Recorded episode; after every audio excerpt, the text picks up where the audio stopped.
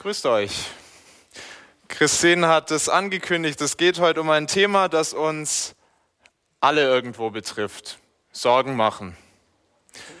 Wie denkst du als Christ über Sorgen? Jemand hat mal das Sorgen machen als eine anständige oder eine ehrenvolle Sünde bezeichnet. Hm. Wir Christen wissen, dass wir nicht die Ehe brechen sollen, wir wissen, dass wir nicht stehlen sollen, wir sollen nicht lügen, wir sollen uns nicht betrinken. Und wenn wir irgendwas in diese Richtung tun, dann machen wir das lieber heimlich und verraten das nicht den anderen. Also zumindest prahlen wir nicht damit, tragen es nicht vor uns her. Ganz anders gehen wir oft mit Sorgen um. Viele von uns sprechen ganz offen und ungeniert über unsere Sorgen vor äh, schlimmer Krankheit oder über die Sorge, den Job zu verlieren über Flugangst, hatte ich diese Woche von jemand gehört, Flugangst, ähm, die Sorge vor Zuwanderungsströmen oder vor dem Erstarken bestimmter Parteien, ähm, die Älteren, ob die Rente mal reichen wird. Da redet man eigentlich ganz offen darüber und Sorgen machen verbindet ja auch. Das ist einfach ein Thema, da hast du schnell Anknüpfungspunkte, wenn du mit jemand über deine Sorgen sprichst. Und doch ist es für Christen grundfalsch. Wir wenden uns damit gegen Gott. Ist das zu extrem? Lass uns mal schauen, was Jesus darüber sagt. Ich habe euch einen Predigtext mitgebracht aus Matthäus 6, wo Jesus Christus selbst über das Sorgen spricht. Ich finde das ähm, auf Seite 9 im Neuen Testament, Matthäus 6, die Verse 25 bis 34.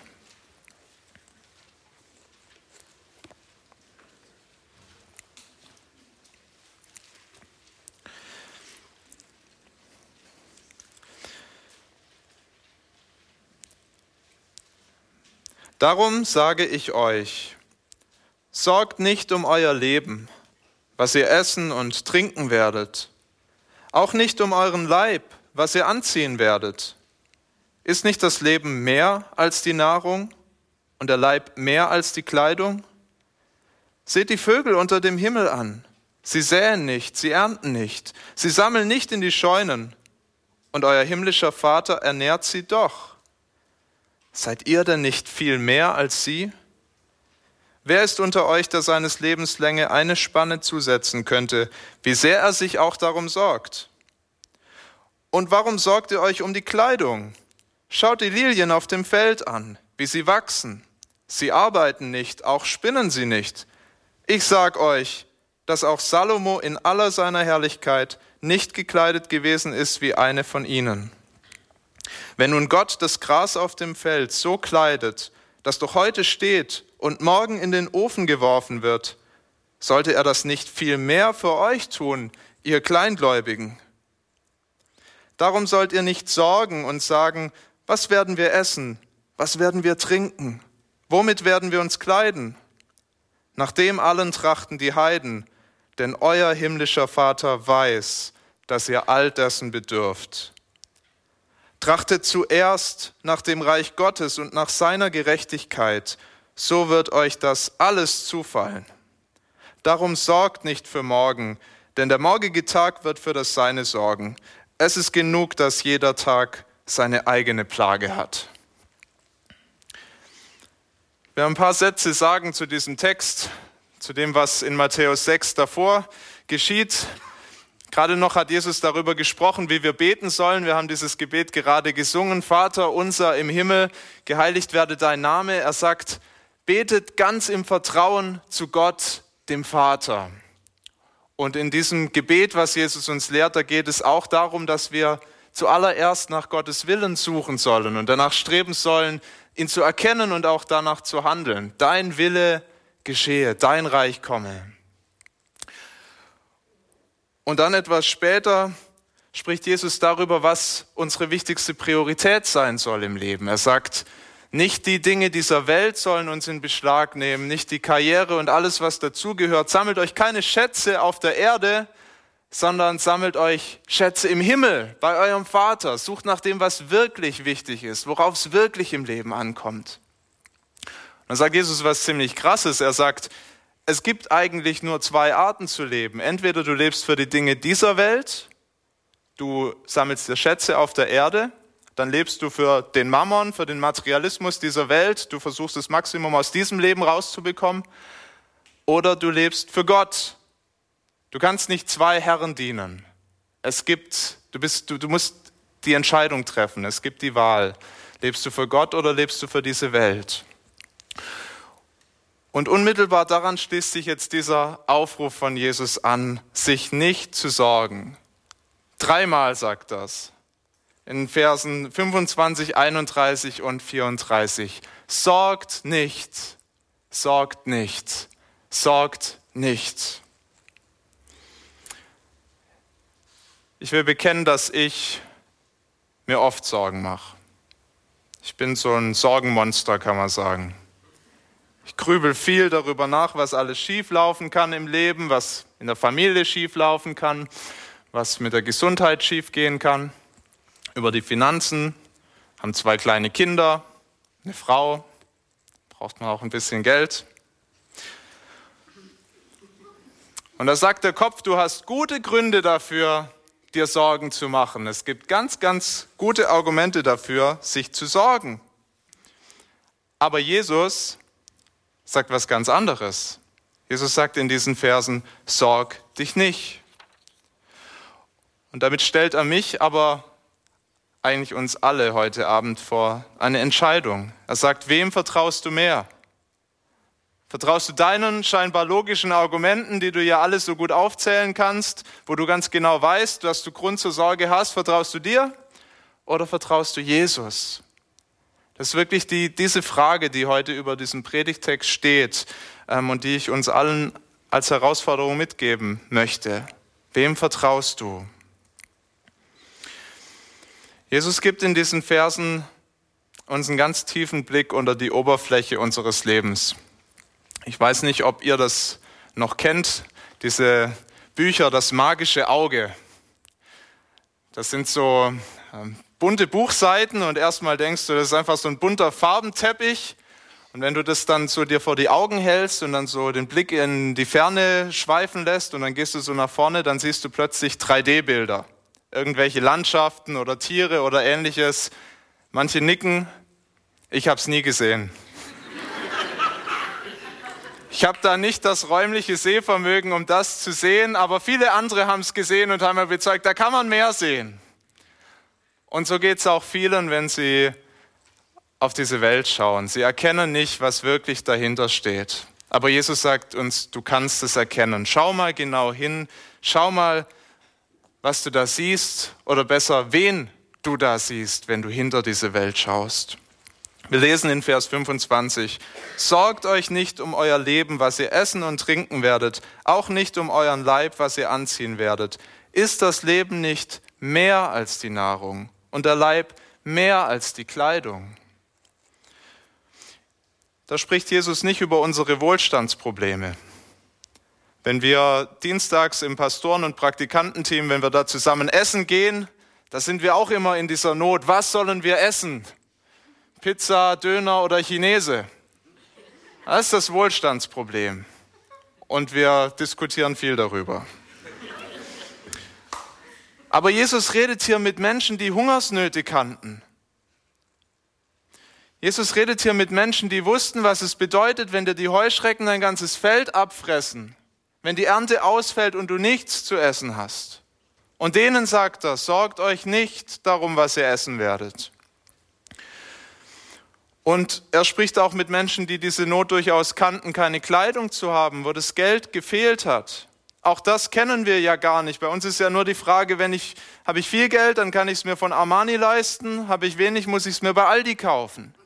Aber damals war das wirklich ein Problem, wenn du nicht das Geld hattest, wenn dir die Ernte ausgefallen ist, du konntest dir keine Kleidung kaufen. Umso erstaunlicher ist es, dass Jesus diesen Menschen sagt, die diese Not durchaus kannten, sorgt euch nicht um diese Dinge. Wenn wir über Sorgen sprechen, dann sagen wir ganz oft, es geht mir ja nicht darum, dass ich irgendwie ein Leben im Überfluss leben will. Ich will ja gar nicht so das Maximum. Ich will ja einfach nur so ein bisschen, um gut leben zu können. Und wir rechtfertigen gern unsere Sorgen. Aber Jesus redet hier nicht vom Überfluss, sondern er redet von den ganz notwendigen alltäglichen Dingen. Sagt, sorgt euch nicht um diese Dinge. Und da merken wir schon, tatsächlich findet Jesus, wir sollten uns überhaupt nicht sorgen. Um gar nichts sollten wir uns sorgen, wenn wir uns nicht um diese Basics, diese Grundlagen sorgen sollen. Und er fragt, ist das Leben nicht mehr als die Nahrung und der Leib mehr als die Kleidung? Das ist eine rhetorische Frage. Will man gleich nicken und sagen, ja, genau, das Leben ist mehr. Aber so klar ist die Antwort trotzdem nicht, weil worum dreht sich dein Leben? Wenn wir uns das mal fragen, dann können wir ganz schnell auf so Antworten kommen wie, die meiste Zeit des Tages geht es mir darum, gesund und fit zu bleiben, zum Beispiel. Die neuesten Ratgeber lesen, immer ins Fitnessstudio. Arbeitest du in erster Linie dafür, dir schöne Dinge leisten zu können, wie mal ein Haus, ein schönes Auto, das neue iPhone? Wie wichtig ist es dir, gut zu essen und gut zu trinken? Oder viel zu essen und viel zu trinken? Wie schnell bestimmen solche vergänglichen Dinge unser ganz alltägliches Leben? Und ich will jetzt an Erntedank kein Plädoyer gegen das Genießen halten. Genießen ist gut, ist nichts verkehrt daran. Nur wenn wir uns zu viel über solche vergänglichen Dinge definieren und Gedanken machen, wenn das unseren ganzen Tag uns, uns beschäftigt, dann mögen wir zwar die Worte von Jesus bejahen, ja, das Leben ist mehr, aber in unseren Herzen glauben wir es nicht wirklich. In unseren Herzen leben wir ganz anders. Und das zeigt dann auch, wie wir leben, was uns wirklich wichtig ist im Leben. Und so bekommt dann die Frage nach der Urlaubsplanung auch einen viel größeren Stellenwert, als Gott tiefer kennenzulernen. Ich investiere viel mehr Zeit und Kraft in die Erfüllung meiner eigenen Wünsche als in den Bau von Gottes Reich. Ich freue mich an Erntedank vielleicht ganz tief in meinem Herzen mehr über das Obst und über das Gemüse, über die Gaben, als über den, der sie mir schenkt, als über Gott. Vergängliches wird mir wichtiger als Unvergängliches. Wenn wir aber so leben, dann zeigt das, wie wenig wir Gott immer noch kennen. Jesus Christus will, dass sich das ändert. Ob du ihn schon lange kennst, ihm schon lange nachfolgst oder ob du ihn noch überhaupt nicht kennst, er fragt, ist das Leben nicht mehr als all das? Ja, so viel mehr. Jesus malt es uns vor Augen in den nächsten Versen, wie gut Gott ist und worauf es im Leben wirklich ankommt. Und diese Verse 26 bis 32 kann man eigentlich so zusammenfassen. Erkenne, wie gut Gott für dich sorgt. Erkenne, wie gut Gott für dich sorgt.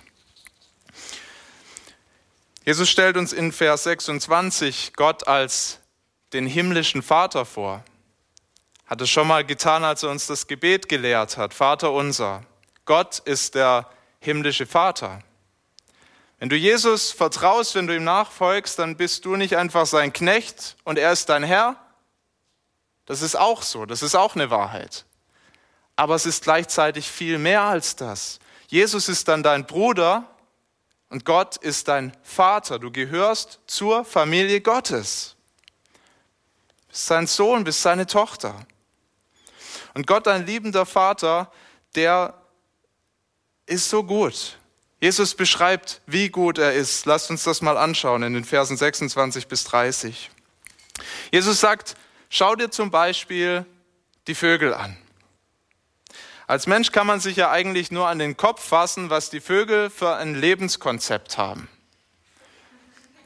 Die haben keinen Plan, wie sie ihr Leben gestalten. Die haben keinen äh, Plan, wie sie, ähm, wo sie in fünf Jahren sein wollen.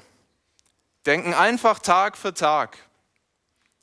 Die machen auch sich keine Pläne, wie sie säen können, wie sie ernten können, wie sie das in die Scheune einbringen können. Das, was der Bauer machen muss.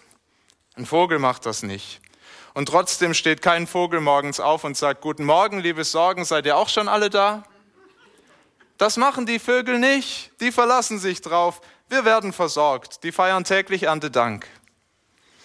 Euer himmlischer Vater ernährt sie doch. Seid ihr denn nicht viel mehr als sie? Ich weiß nicht, ob uns das im Herzen wirklich bewusst ist, dass kein Vogel in Gottes Ebenbild erschaffen wurde. Dass kein Vogel Verantwortung für diese Schöpfung von Gott übertragen bekommen hat. Jesus Christus ist für keinen Vogel am Kreuz gestorben, um ihn zurückzubekommen in die Beziehung zum Vater. Vögel sind nicht so wichtig. Aber sie sind Gott wichtig genug, dass er sich treu um sie sorgt. Jeden Tag, dass er ihnen das gibt, was sie brauchen. Wie viel mehr wird sich dieser liebende Gott um seine Kinder kümmern? Natürlich heißt das nicht, dass wir nicht mitarbeiten sollen. Die Vögel arbeiten auch auf ihre Weise. Die machen nicht einfach den Schnabel auf und warten, dass die Würmer reinfliegen. Die gehen los, die machen sich auf die Suche. Und so sollen auch wir arbeiten. Wir sollen unsere Kraft, unsere Gaben einsetzen, um unser täglich Brot zu verdienen. Aber gleichzeitig sollen wir darauf vertrauen. Gott gibt das, was wir brauchen. Es hängt nicht an uns, es liegt an seiner treuen, an seiner guten Versorgung. Er weiß, was wir brauchen. Und Jesus fügt diesem Hinweis noch eine wichtige Frage hinzu. Er sagt, wer ist unter euch, der seines Lebenslänge eine Spanne zusetzen könnte, wie sehr er sich auch darum sorgt? Wir haben es nicht in der Hand, wie lange wir leben. Und wenn das uns unsere Gesellschaft noch so oft vor Augen stellt, als hätten wir es in der Hand, ich bin immer wieder begeistert, wenn ich an der U-Bahn die ganzen Boulevardzeitungen lese und eigentlich Woche für Woche gibt es da die Gesundheitsthemen, das musst du beachten, äh, dass du nicht einen Herzinfarkt kriegst oder dass dir eine Ader platzt oder so, so musst du dich ernähren, das musst du tun. Sie gaukeln uns vor, wir hätten es in der Hand. Wenn wir nur richtig leben, dann können wir richtig lang leben. Aber es ist nicht wahr. Jesus sagt es, keiner von euch kann sich durch seine Gedanken, seine Sorgen, kann er sein Leben auch nur um eine Spanne verlängern. Jemand anders ist Herr über unser Leben. Wir haben es nicht in der Hand. Wir können natürlich an der Qualität arbeiten. Marco, du als Arzt wirst es bestätigen. Man kann schon Dinge tun, dass die Lebensqualität gut ist. Aber letztendlich sagt Gott, wann es vorbei ist. Er hat das Leben in der Hand, nicht wir. Doch als Gottes Kinder sollten wir wieder bedenken, es ist gut, dass unser Vater, der das Leben der Vögel in der Hand hat und sich um sie kümmert, dass er auch unser Leben in der Hand hat. Wenn du Gott zum Vater hast, dann kannst du ihm vertrauen. Er gibt dir genau das Leben, genau die Lebenslänge, die gut ist für dich. Dir wird kein Tag fehlen, dir wird es nicht mangeln. Ich muss mir das selber immer wieder sagen. Ich habe euch erzählt von meinen zwei Kindern, von der Frau. Ich erlebe das öfter, dass ich, wenn ich äh, weggehe, wenn ich mal für ein paar Tage verreise, dass ich meine Familie verabschiede und dann ganz sorgenvoll denke, hoffentlich ist es nicht zum letzten Mal, dass wir uns sehen. Und da sprechen diese Worte ganz kraftvoll hinein, weil Gott mir hier sagt, ja, das könnte sein. Aber mach dir keine Sorgen darüber, mach dir doch keine Gedanken darüber, was sein könnte, sondern vertraue mir, dass ich einen guten Plan habe für dein Leben, dass es gut sein wird, ob ihr euch wiederseht oder nicht. Vertraue mir, dass ich weiß, was das Beste für euch ist. Ich bin dein Vater, ich liebe dich. Ich kümmere mich um dich. Weil Jesus Gottes treue Fürsorge so wichtig ist, gibt er uns noch ein zweites Beispiel. Er sagt, schaut die Lilien auf dem Feld an. Obwohl sie nichts tun, sind sie prachtvoller als der König Salomo in aller seiner Herrlichkeit. Für die Biologen ist die Schönheit eigentlich ein Rätsel, die Schönheit in der Natur. Warum geht es da nicht einfach zweckmäßig zu? Warum sind nicht einfach alle Blumen rot? Hätte die Natur ja so einrichten können. Warum so viele verschiedene Arten in dieser verschwenderischen bunten Vielfalt? Warum? Und die Bibel sagt zu uns, wir sollen darüber den Schöpfer erkennen, aber Kinder Gottes erkennen darüber auch ihren Vater, der so gut ist, der so viel Macht hat, der so viel Kreativität hat, der so viel Weisheit hat, der sich um alles gut kümmert. Jesus zeigt es uns. Und wenn er da damals denen gesagt hat, die Lilien auf dem Fels, sie sind prachtvoller als Salomo, mit seinen Kleidern. Das hat jeder verstanden. Jeder wusste, wer dieser Salomo war, dieser große König, der so viele Besitztümer hatte und Klamotten und, und die tollsten Stoffe aus aller Welt. Und Jesus sagt, das ist ein müder Abklatsch gegenüber Gottes Herrlichkeit. Schaut mal, wie schön Gott diese Blumen anzieht.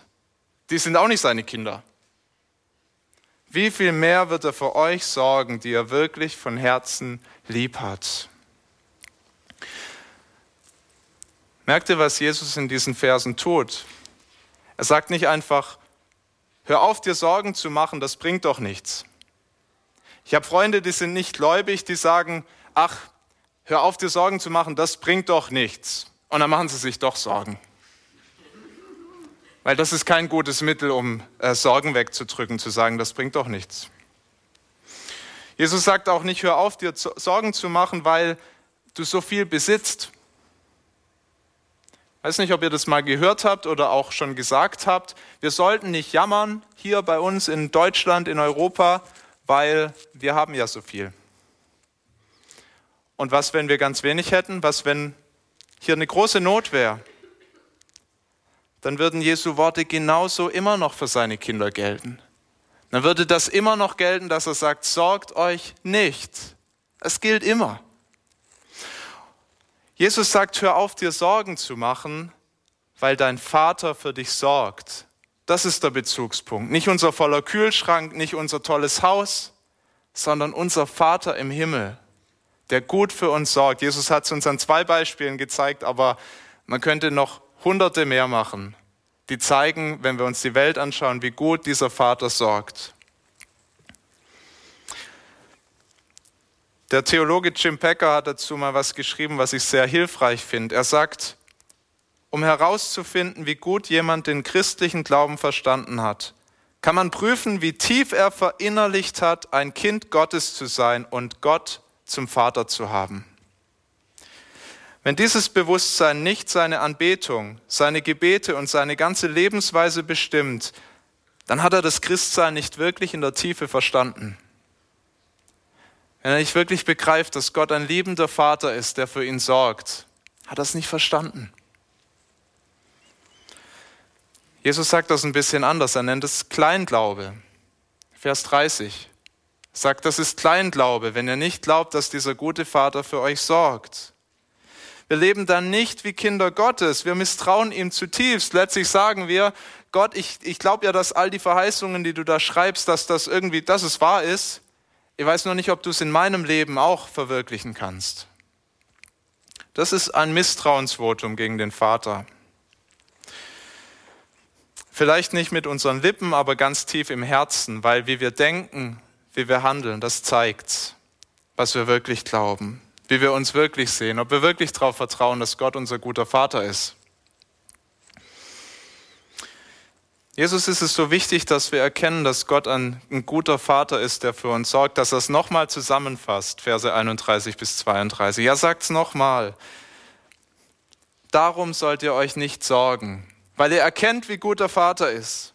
Ihr kennt ihn, ihr wisst, wie unbeschreiblich gut er ist. Wenn ihr das anzweifelt, dann lebt ihr nicht anders als die Heiden, als diejenigen, die Gott nicht kennen, die Gott nicht zum Vater haben.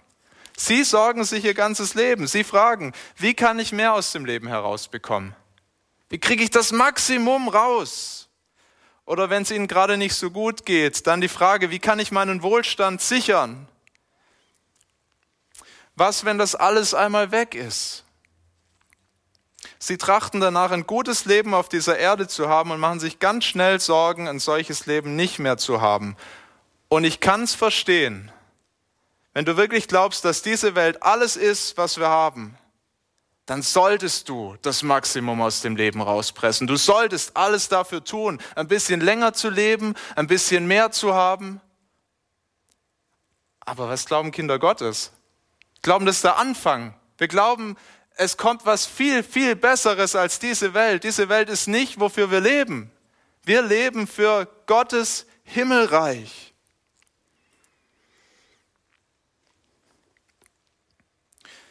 Sich das bewusst zu machen, das ist oft nicht einfach. Ich habe es euch gesagt, auch ich mache mir Sorgen. Wahrscheinlich jeder von uns wird in seinem Herzen ein Stück weit Gottes Güte misstrauen. Jeder von uns wird, wenn er da mal tiefer reinschaut und auch, auch Gott reinschauen lässt, wird er erkennen, ich zweifle an Gottes Güte immer wieder. Vielleicht fragst du dich, kann Gott mich wirklich lieben, wenn ich so eine schwere Krankheit habe? Sorgt er für mich, wenn der Job weg ist? Kümmert es meinen Vater im Himmel denn gar nicht, dass ich keinen Partner habe, keine Partnerin, dass ich allein sein muss? Sorgt es ihn denn nicht? Wird er mir Dinge wegnehmen, die mir doch so wichtig sind? Kennt ihr die Angst? Gott könnte mir was wegnehmen, was mir so wichtig ist? Gerade dann, wenn es wirklich schwer wird im Leben, dann kann unser Misstrauen gegenüber dem Vater voll hervorbrechen. Und dann ist es besonders wichtig, dass wir uns klar machen, was Jesus sagt und dass wir gut überlegen, auf welche Stimme hören wir, auf unsere die logischen Argumente, die wir durchaus haben. Wir können Listen schreiben, warum wir wirklich in einer ganz schwierigen Situation sind und uns Sorgen machen sollten. Oder vertrauen wir auf das, was Jesus uns sagt? Glaube ich Jesus mehr als mir selbst? Auf diese Frage läuft es hinaus. Und wenn ich ihm vertraue, dann erkenne ich, dass mein ganzes Misstrauen keine Grundlage hat. Es hat wirklich keine Grundlage. Deshalb ist es das Beste, was wir mit unseren Sorgen machen können, sie auf Gott zu werfen, sie Gott im Gebet hinzuhalten und Gott zu sagen, diese Sorge, Herr, ich erkenne sie in meinem Leben, ich nehme sie ernst und bringe sie dir, weil ich weiß, diese Sorge hat keine Berechtigung. Du bist der gute Vater, du hast mein Leben in der Hand, du wirst für mich sorgen. Alle eure Sorgen werft auf ihn, denn er sorgt für euch. Jesus hat uns den Blick unter die Oberfläche unseres Lebens geschenkt. Er hat uns vor Augen gemalt, wie gut der Vater ist, dass er für seine Kinder sorgt, dass er alle Mittel dieser Welt hat, alles zur Verfügung und weiß, was wir brauchen. Und zum Schluss ermutigt er uns jetzt angesichts dessen, unsere Prioritäten neu zu ordnen, anders zu leben, weil wir wissen, wie der Vater ist. Der Vers 33, der ist ein ganz deutlicher Aufruf dazu. Lebt anders. Trachtet zuerst nach dem Reich Gottes und nach seiner Gerechtigkeit, so wird euch alles andere zufallen. Im theologischen Seminar, da haben wir gelernt, wir sollen unsere Prioritäten ordnen. Haben wir ein ganz klares Muster bekommen. Ganz oben Gott, dann die Familie, dann die Gemeinde, dann die Arbeit, dann die Freunde. Schön alles einsortiert. Bitte? Äh, nee, prioritätsmäßig kam die da nicht vor. ähm, und so eine Prioritätenliste ist ja erstmal grundsätzlich auch gar nicht verkehrt, nur die Sache ist, ähm, wir müssen auch danach leben. Also einfach nur zu sagen, das sind meine Prioritäten, das, das reicht noch nicht ganz, sondern wir sollen auch danach leben. Und das ist ein lauter Aufruf von Jesus, lebt danach, trachtet zuerst nach dem Reich Gottes wo ist das Reich Gottes? Es kam mal Pharisäer zu Jesus, die haben gefragt, ja, wann kommt das denn? Wo ist denn das Reich Gottes? Und Jesus sagt, das Königreich Gottes, es ist mitten unter euch.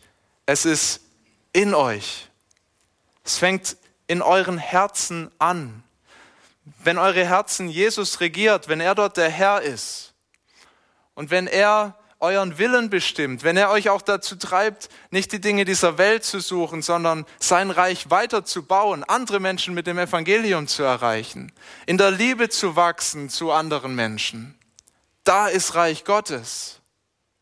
Da entsteht dieses Reich.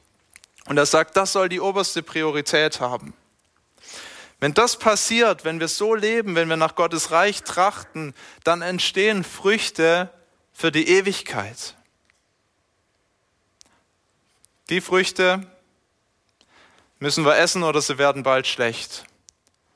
Aber das, was passiert, wenn in uns Gottes Reich anbricht, das ist für die Ewigkeit. Bei all den leckeren Früchten, die wir hier an Erntedank auch feiern, wo wir Gott Danke sagen dürfen dafür, dass er uns das schenkt, diese unvergängliche Frucht ist wichtiger. In 100 Jahren ja, das trifft auch hierzu, nicht nur im Morgengottesdienst. In 100 Jahren wird keiner von uns sich mehr Gedanken darüber machen, was soll ich essen, was soll ich trinken, was soll ich anziehen. Aber ich befürchte, dass manche von uns es bekümmern wird, wie wichtig ihnen all diese Fragen waren und wie wenig wichtig uns war, ob Gottes Reich kommt, nach Gottes Willen zu fragen. Die wichtigsten Fragen in meinem Leben sollen sich nicht um diese vergängliche Welt drehen, sondern um Gottes ewiges Reich.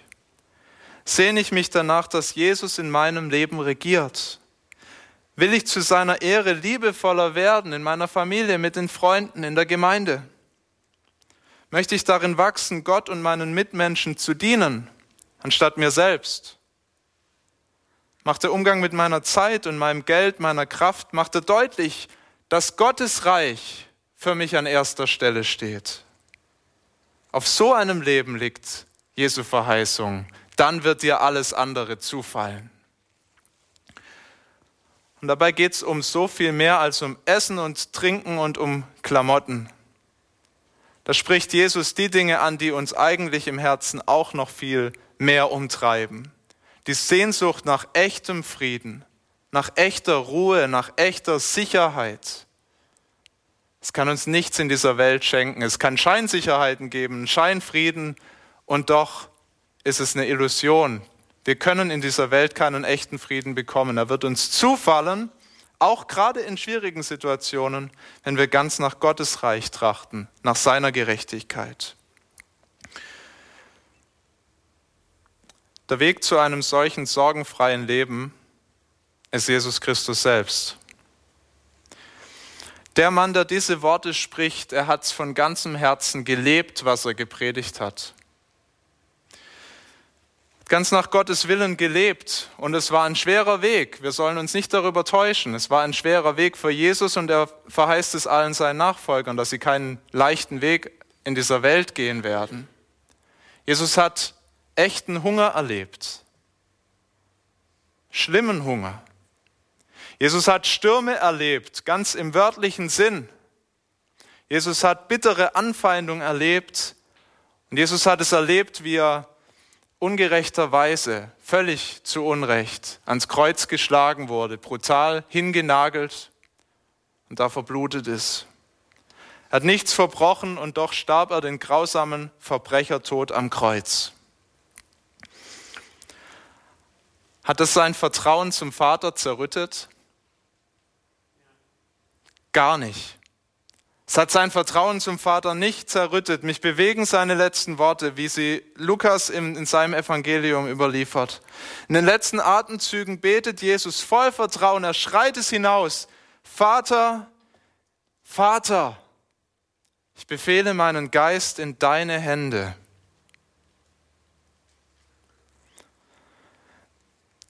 Mitten in der Not war seine Liebe zum Vater ungebrochen. Noch in der Todesstunde vertraute er ihm von ganzem Herzen. So schwer der Weg war, er wusste ganz sicher, dass es sich lohnt. Denn er kannte seinen Vater und er wusste, dass dieser Vater immer das Richtige tut. Immer. Wie sehr muss uns dieser Vater lieben, dass er seinen geliebten Sohn am Kreuz opfert, um die Schuld von verlorenen Söhnen und Töchtern zu bezahlen, damit wir wieder Mitglieder in seiner Familie werden können. Wie gut sorgt dieser Vater für uns. Schenkt uns Jesus, damit wir durch den Glauben an ihn und nur durch diesen Glauben wieder Kinder Gottes werden. Nicht für ein paar Jahre, ein paar Jahrzehnte, sondern für die ganze Ewigkeit. Dieser Vater schenkt uns. Glaubst du das? Wenn du das glaubst, dann folg Jesus wirklich nach. Vertrau ihm ganz. Sorg dich nicht um vergängliche Dinge, die bald nichts mehr wert sein werden. Sorg dich zuallererst darum, Gottes Willen zu erkennen und zu tun. Diese Sorge, die gefällt Gott. Es gefällt Gott, wenn wir uns darum sorgen, was sein Wille ist wenn wir danach suchen. Und dann vertrau darauf von ganzem Herzen. Dein himmlischer Vater weiß am besten, was du wirklich brauchst und er wird es dir ganz sicher geben. Amen. Vater im Himmel, wir danken dir dafür, dass du so ein guter, liebender, treuer Vater bist. Herr, wie oft vergessen wir das, dass du unser Vater bist. Wie oft sehen wir unsere Sorgen und unsere Nöte und denken, du hast uns aus dem Blick verloren. Herr, wir bekennen dir unseren Kleinglauben, wir bekennen dir unsere Zweifel an dir, an deiner Güte. Herr, wir wollen dich darum bitten, dass dein Reich kommt in unseren Herzen. Wir wollen dich darum bitten, dass wir dich immer besser kennenlernen und immer mehr lernen, was es heißt, dass du unser Vater bist, dass wir dir ganz tief vertrauen lernen und von ganzem Herzen nach deinem Reich streben, nach dem, was dir wichtig ist. Das loslassen, was uns wichtig ist, was für unser Reich vielleicht zählt. Herr, bitte veränder du unsere Herzen und mach uns zu flammenden Nachfolgern. Danke, dass du in uns lebst und dass du uns veränderst durch deinen Heiligen Geist. Amen.